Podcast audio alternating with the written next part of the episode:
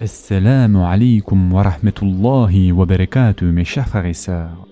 Aujourd'hui, Inch'Allah, nous allons voir l'importance et nous concentrer sur le souvenir d'Allah, c'est-à-dire le dhikr et la récitation du Coran.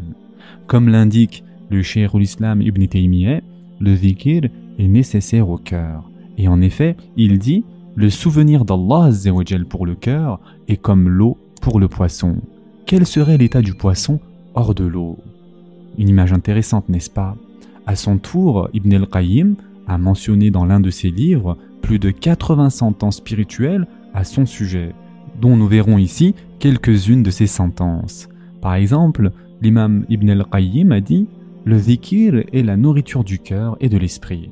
Lorsque le croyant s'en abstient, il est comme un muscle cardiaque privé de son apport énergétique. Il dit aussi Le zikir chasse shaitan et le brise. Agrée le miséricordieux dissipe les soucis et les tourments du cœur en lui apportant la joie, le contentement et la détente. Illumine le cœur et le visage, revêt celui qui le pratique de la majesté et de la beauté et lui procure l'amour d'Allah et sa crainte révérentielle. Car Allah dit Mentionnez-moi, je vous mentionnerai. Mes chers frères et sœurs en islam, s'il n'y avait du reste que cela dans le zikir, ce serait largement suffisant pour lui conférer noblesse et honneur, puisqu'il met le cœur à l'abri de l'insouciance. Car bien qu'il soit le plus aisé parmi les actes d'adoration, la récompense qu'il génère dépasse celle de toutes les œuvres. En effet, il a été rapporté dans les deux recueils authentiques, c'est-à-dire Bukhari et Muslim, d'après Ebu Huraira que le prophète sallallahu alayhi wa sallam a dit celui qui répète cent fois chaque jour Il n'y a de Dieu qu'Allah, l'unique qui n'a pas d'associé, à lui appartiennent la royauté et la louange, et il est puissant sur toutes choses. Cette récitation vaudra pour lui l'équivalent de l'affranchissement de dix âmes. En plus, cent bonnes actions seront inscrites en sa faveur, cent mauvaises actions seront effacées de son livret de compte, et cette répétition lui servira durant sa journée comme une protection contre Shaitan. Il est également rapporté que le prophète sallallahu alayhi wa sallam a dit Celui qui dit Gloire à Allah, la louange lui appartient, un palmier sera planté pour lui au paradis. Et ce hadith a été rapporté par Tirmidhi. De même, Ibn Mesud a dit Il m'est préférable de glorifier Allah à plusieurs reprises que de faire l'aumône en donnant autant de dinars. Le dhikr est un remède contre le durcissement des cœurs. En effet, un homme a interrogé un jour El-Hassan el-Basri en lui disant Ô Ebu Saïd, je me plains à toi de la dureté de mon cœur. Et El-Hassan el-Basri lui a répondu Dis-lui cette dureté par le dhikr. De même, Maqhoul a dit Le dhikr d'Allah est guérison et le dhikr des hommes est un mal. Et enfin, mes chers frères et sœurs, un homme a dit à Salman al-Farisi an quelle est la meilleure œuvre? Salman an lui a répondu N'as-tu pas lu le verset du Coran dans lequel Allah dit Le zikir d'Allah est plus important Et un autre hadith très très important, mes chers frères et sœurs, le prophète sallallahu alayhi wa sallam a dit Celui qui mentionne son Seigneur, c'est-à-dire qui pratique le zikir, et celui qui ne le mentionne pas, c'est-à-dire qui ne pratique pas le zikir, s'apparente respectivement à un vivant et à un mort. Et ce hadith, mes chers frères et sœurs, a été rapporté par le Bukhari.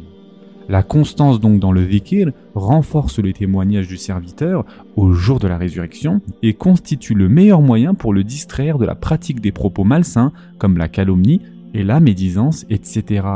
Car sa langue est absorbée par le dhikr au lieu d'être absorbée par le bavardage.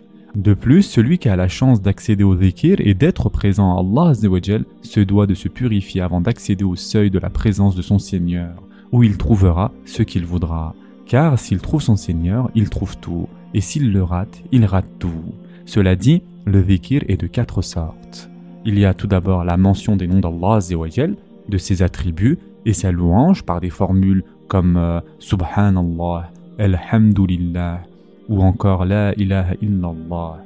Ensuite, il y a ce qui a été rapporté des traditions relatives au statut de ses noms et de ses attributs, comme lorsque l'on dit qu'Allah entend les voix de ses serviteurs et voit leurs mouvements. Ensuite, il y a bien sûr le fait de recommander le bien et de déconseiller le mal en disant par exemple Allah recommande ceci ou interdit cela. Et enfin, il y a le fait de mentionner les faveurs et les bienfaits d'Allah. Mais le meilleur dhikr, c'est la récitation du Qur'an en raison de ce qu'il renferme comme fortifiant remède au cœur. Et en effet, Allah dit dans le Coran Ô gens, une exhortation vous est venue de votre Seigneur, une guérison de ce qui est dans les poitrines, un guide et une miséricorde pour les croyants. Surat Yunus, verset 57. Allah a aussi dit Nous faisons descendre du Coran ce qui est une guérison et une miséricorde pour les croyants. Cependant, cela ne fait qu'accroître la perdition des injustes. Surat al-Isra, verset 82.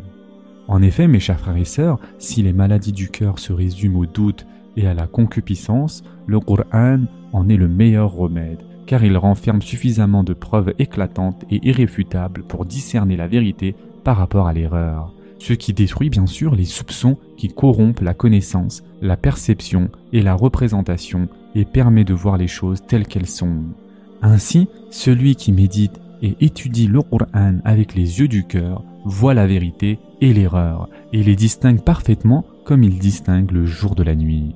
Quant à l'aptitude à soigner les maux relatifs aux passions et aux convoitises, le Qur'an la possède en raison de sa sagesse et de ses exhortations, car il recommande le détachement des séductions et des biens de ce bas monde et l'attachement à la vie future. Mes chers frères et sœurs en islam, le Qur'an est le meilleur moyen dont dispose le serviteur pour se rapprocher de son Seigneur. El-Khabbab ibn al-Arad a dit à un homme Rapproche-toi d'Allah autant que tu peux et sache que tu ne pourras te rapprocher de lui par une chose plus chère pour lui que sa parole. De même, Ibn Mesud an a dit Celui qui aime le Qur'an aime Allah et son envoyé. Et enfin, mes chers frères et sœurs, Usman ibn Affan an a dit de son côté Si vos cœurs étaient vraiment purifiés, ils ne se rassasieraient point de la parole de votre Seigneur.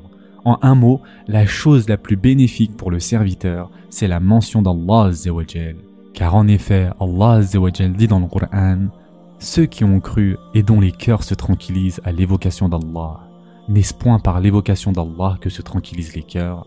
Surat al-Ra'd, verset 28. Ce sera tout pour aujourd'hui.